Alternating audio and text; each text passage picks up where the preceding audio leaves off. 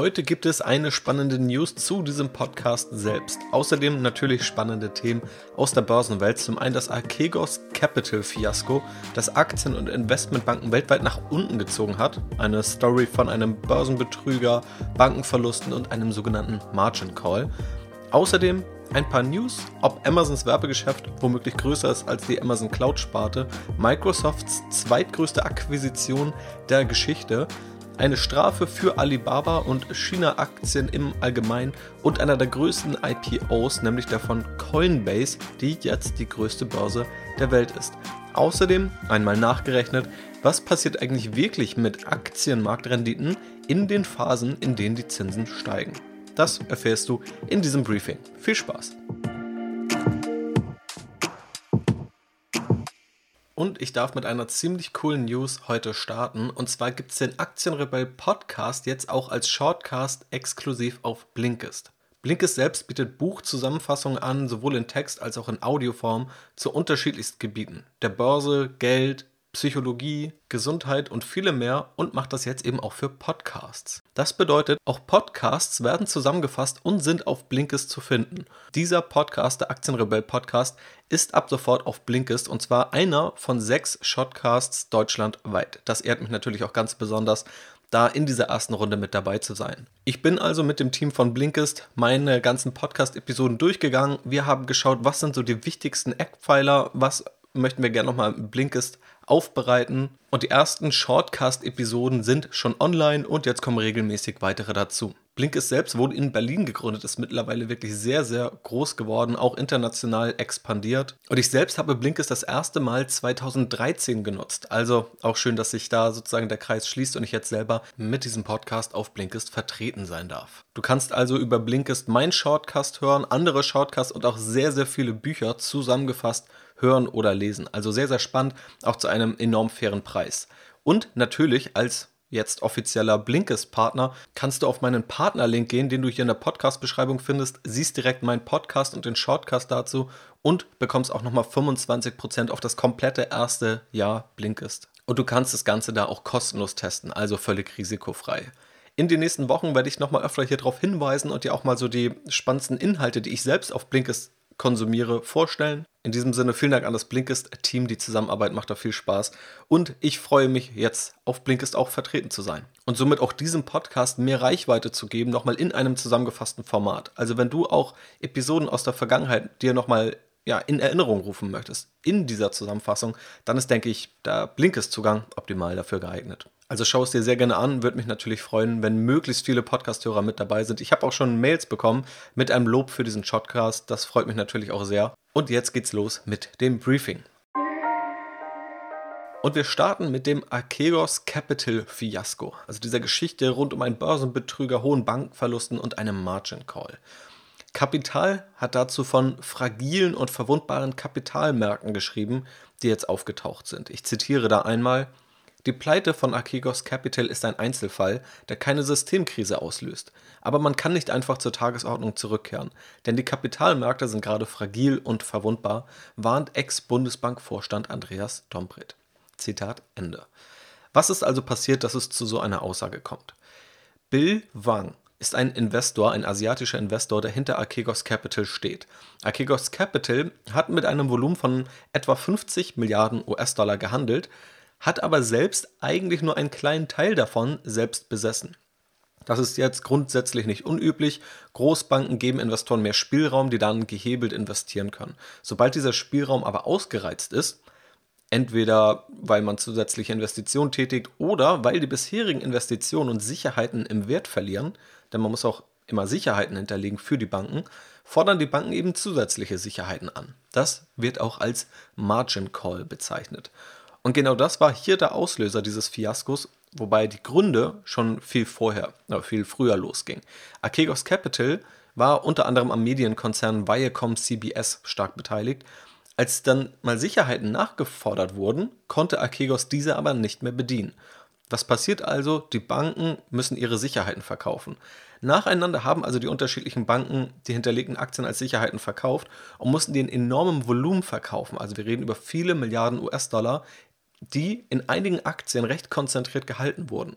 Goldman Sachs, Morgan Stanley und die Deutsche Bank verkauften also Aktien im Wert von vielen Milliarden US-Dollar und auch die Credit Suisse und auch die japanische Bank Nomura mussten verkaufen, waren aber später als die anderen Banken, sodass sie dann verkaufen mussten, als die Aktien bereits stark gefallen waren. Und von Archegos Capital war nicht mehr viel Geld zu holen, weil einfach das Volumen, das gehandelt wurde, viel größer war als das eigene Vermögen. Und allein die Schweizer Großbank Credit Suisse hat damit vorläufige Kosten von 4,4 Milliarden Franken verbucht. Nur durch dieses eine Ereignis. Also erstmal Ausgaben, ein Verlust von 4,4 Milliarden Franken, was das gesamte Geschäftsjahr ins Minus zieht. Zwei Topmanager mussten auch kurz danach gehen und auch die Aktie hat ca. 17% verloren, als das bekannt gegeben wurde. Und das ist ja schon Wahnsinn, wenn wir über eine Großbank wie die Credit Suisse reden, die knapp ein Fünftel des Wertes einbüßt, aufgrund eines einzelnen Investors, dem Geld geliehen wurde.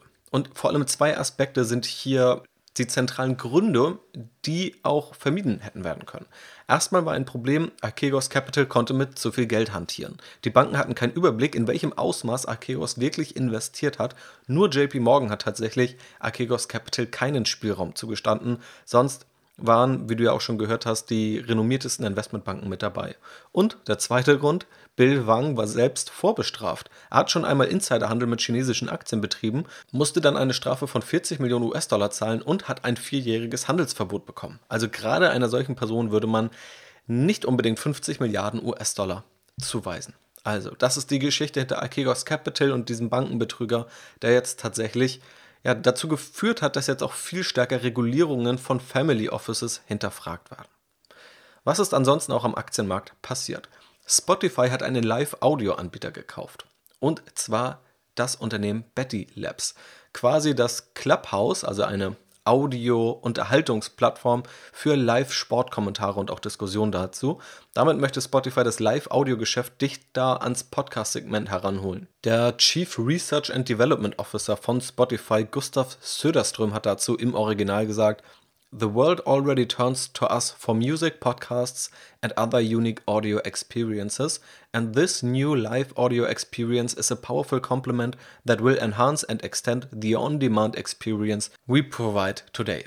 Also Spotify möchte einfach das komplette Audioerlebnis abdecken. Und neben dem Sportgeschäft, auf das sich Betty Labs bisher vor allem fokussiert hat, möchte Spotify auch Live-Diskussionen zu Kultur und Musik abdecken Dazu sagen sie, with Spotify, we'll continue to offer the best home for sports fans and use the lessons we've learned along the way to create the ultimate destination for live conversation around music and culture. Kommen wir außerdem zu einem Spotify-Konkurrenten, nämlich Amazon. Und zwar der Frage, ob das Amazon-Werbegeschäft mittlerweile sogar das Cloud-Geschäft von Amazon, nämlich AWS, schlägt. Erstmal ist Amazon ja vor allem als Online-Händler bekannt, auch in Deutschland und vor allem in Richtung des Endkunden. Dahinter steckt aber viel mehr, wie ich auch schon in der Amazon Aktienanalyse mal aufgezeigt habe, vor allem auch ein florierendes Cloud-Geschäft um AWS, also AWS und aber auch ein sehr profitables Werbegeschäft, was viele so bei Amazon nicht auf dem Schirm haben. Da die Rufe nach Regulierung der großen Fangaktien, der großen Technologieaktien lauter werden, wird auch über eine Aufspaltung von Amazon nachgedacht. Vor allem an eine Abspaltung des Cloud-Geschäfts, das möglicherweise eigenständig an die Börse gehen könnte, um die Marktmacht von Amazon etwas zu mindern. Der renommierte Tech-Experte Ben Evans hat die These, im Hintergrund von AWS, also dem Cloud-Geschäft, mausert sich vor allem das Werbegeschäft, das bei Amazon im Geschäftsbericht unter dem Segment Other, also andere, aufläuft, immer mehr zu eigentlich einem, ja, einer ziemlich relevanten Einkommensgröße. Er hat das Ganze mal so ein bisschen durchgerechnet und gesehen, über 20 Milliarden US-Dollar pro Jahr setzt Amazon darin um, mit dem Werbegeschäft in erster Linie. Und Ben Evans nimmt dann dazu Vergleichszahlen von Google und ein paar Schätzungen. Sein Ergebnis ist am Ende, das Werbegeschäft erzielt ca. 13,5 Milliarden US-Dollar operativen Gewinn. Damit wäre es dann sogar ähnlich profitabel wie das vielbeachtete Cloud-Geschäft. Also wer in Amazon investiert, investiert nicht nur in einen Online-Händler, sondern auch in ein Cloud-Geschäft und auch in ein ziemlich profitables Werbegeschäft mittlerweile. Außerdem gibt es aktuell ein Wettrüsten der Chip-Giganten, vor allem von Intel und Taiwan Semiconductor, auch TSMC abgekürzt. Der eher angeschlagene ehemalige Chip-Champion Intel hat verkündet, in naher Zukunft 20 Milliarden US-Dollar in neue Fabriken investieren zu wollen, Kurz danach hat auch der Konkurrent Taiwan Semiconductors nachgezogen mit einem stolzen Investmentplan von 100 Milliarden US-Dollar, die über die nächsten drei Jahre investiert werden sollen. Also das zeigt schon, die Chipproduktion ist ein Zukunftsgeschäft, das zudem jetzt auch richtig kapitalintensiv wird. Die großen Unternehmen fahren deshalb jetzt ziemlich große Geschütze auf und parallel sitzt wohl auch wieder Amazon an eigenen Chips für Netzwerke, die dann eines der Chip-Unternehmen vermutlich produzieren wird. Außerdem sprechen wir über Microsoft und zwar die zweitgrößte Akquisition, die Microsoft in der eigenen Geschichte tätigt. Und das haben viele gar nicht mitbekommen, was erstaunlich ist, wenn wir uns die Größe des Deals anschauen. Nämlich hat Microsoft mit 20 Milliarden US-Dollar das Unternehmen Nuance Communications gekauft. Übrigens, die teuerste Akquisition von Microsoft war der Kauf von LinkedIn, also dem Business-Netzwerk. Nuance Communication ist in erster Linie ein Anbieter von Sprachverarbeitungslösungen, hat unter anderem den Sprachassistenten Siri von Apple mitentwickelt und ist auch Teil des Healthcare Innovation ETFs von iShares, den ich zuletzt auch mal in einem Briefing vorgestellt habe. Startup Insider schreibt zu dem Deal, Nuance entwickelt Software, die in der Gesundheitsbranche, im Finanz- und Telekommunikationsbereich und im Einzelhandel Anwendung findet. Besonders bekannt ist die Transkriptionssoftware Dragon und die Apple-Sprachassistenz Siri. Schon vor einigen Jahren stand die Übernahme durch das kalifornische Unternehmen im Raum. Schlussendlich übernahm Apple lediglich die Software des US-Unternehmens aus Massachusetts. Nuance CEO Mark Benjamin wird weiterhin im Unternehmen die Führung innehaben und mit der Firma als Partner im Microsoft-Ökosystem zur Entwicklung innovativer KI-Lösungen beitragen.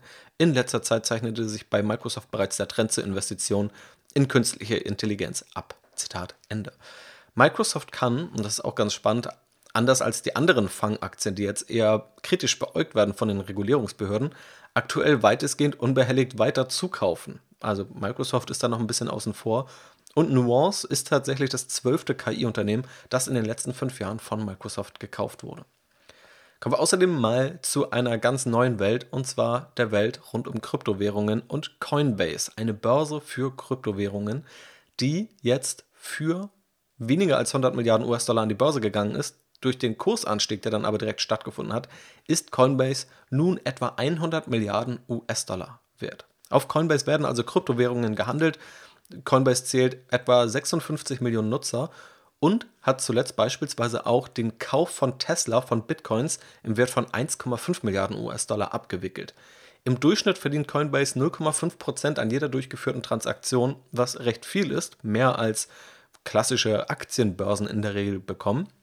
Und durch die höhere Nachfrage zuletzt nach Kryptowährungen und auch die gestiegenen Preise ist das Volumen zuletzt eben deutlich gestiegen. Und wenn das Volumen steigt und Coinbase eine prozentuale Gebühr behält, dann ist es natürlich sehr umsatzfördernd. Dementsprechend stark ist auch das erste Quartal 2021 ausgefallen. Der Umsatz lag bei 1,8 Milliarden US-Dollar, wohlgemerkt nur in diesem Quartal, und entspricht damit mehr als dem gesamten Vorjahr. Und das Ganze ist auch sehr profitabel passiert. Also direkt ein profitabler Krypto-IPO. Ich werde in Zukunft nochmal genauer darauf schauen, wie sich Coinbase entwickelt und was jetzt eigentlich hinter Coinbase steckt und was auch speziell die Unterschiede sind von einem direkten Investment in Kryptowährungen und einem Investment in eine Aktie, die mit Kryptowährungen zu tun hat. Da gibt es nämlich nochmal ganz unterschiedliche Mechaniken und unterschiedliche Vor- und Nachteile. Wenn du das nicht verpassen möchtest, schau gerne auf strategyinvest.de vorbei. Außerdem noch der Blick nach China. Und zwar stehen chinesische Aktien und auch Alibaba aktuell etwas unter Druck. Aktuell hat es die chinesische Regierung nämlich vor allem auf Alibaba abgesehen, nach Regulierungsvorhaben in Richtung der Finanzsparte von Alibaba, die auch den Börsengang von der Alibaba-Tochter Ant Financial verhindert haben. Nun geht's weiter. Alibaba muss eine Strafe von umgerechnet etwa 2,3 Milliarden Euro zahlen. Der Grund laut Manager Magazin ist dabei der Machtmissbrauch. Also das Manager Magazin hat dazu geschrieben, die größte Online-Handelsplattform der Welt habe ihre marktbeherrschende Position ausgenutzt, um Händler zu bestrafen, die ihre Waren über konkurrierende Dienste angeboten hätten, zitierten Staatsmedien am Samstag die Marktaufsichtsbehörde. Zitat Ende. Übrigens, vor kurzem ist Warren Buffetts Investmentunternehmen Berkshire Hathaway, vor allem geführt von Charlie Munger, in Alibaba eingestiegen. Die sehen da offensichtlich also eine günstige Einstiegschance. Und auch chinesische Aktien generell hatten in den letzten zwei Monaten eher Kursrückgänge. Der MSCI China steht in diesem Zeitraum mit etwa 15% im Minus. Abschließend schauen wir mal auf die Frage, was passiert denn eigentlich wirklich an der Börse, wenn die Zinsen steigen? Einige Anleger haben ja Angst vor einem Zinsanstieg, sie befürchten ein Ende von Aktienrenditen und eine große Crashgefahr, weil ja auch oftmals behauptet wird, Kurse steigen nur oder nur zu einem großen Teil, weil Zinsen niedrig sind. Im ersten Quartal 2021 sind jetzt die zehnjährigen Staatsanleihen in den USA von 0,9% auf 1,74% gestiegen, also vergleichsweise stark in diesem kurzen Zeitraum. Darüber habe ich auch in einem der letzten Briefings berichtet. In dieser Phase hat der SP 500, also der US-amerikanische Aktienindex, 15 neue Allzeithochs markiert.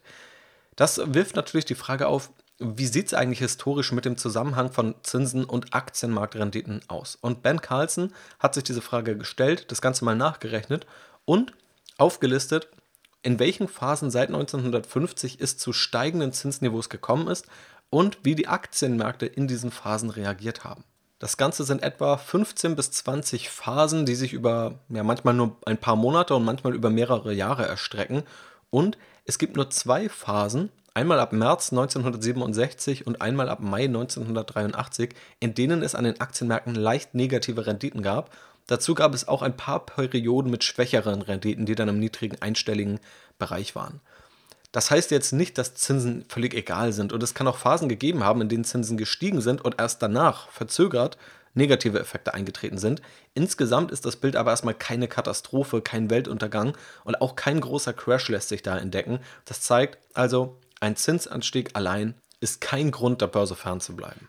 Zum Abschluss die Börsenweisheit des Tages und diese passt zu dieser Auswertung des Zusammenhangs von Zinsen und Aktienmarktrenditen. Die Geschichte wiederholt sich nicht, aber sie reimt sich.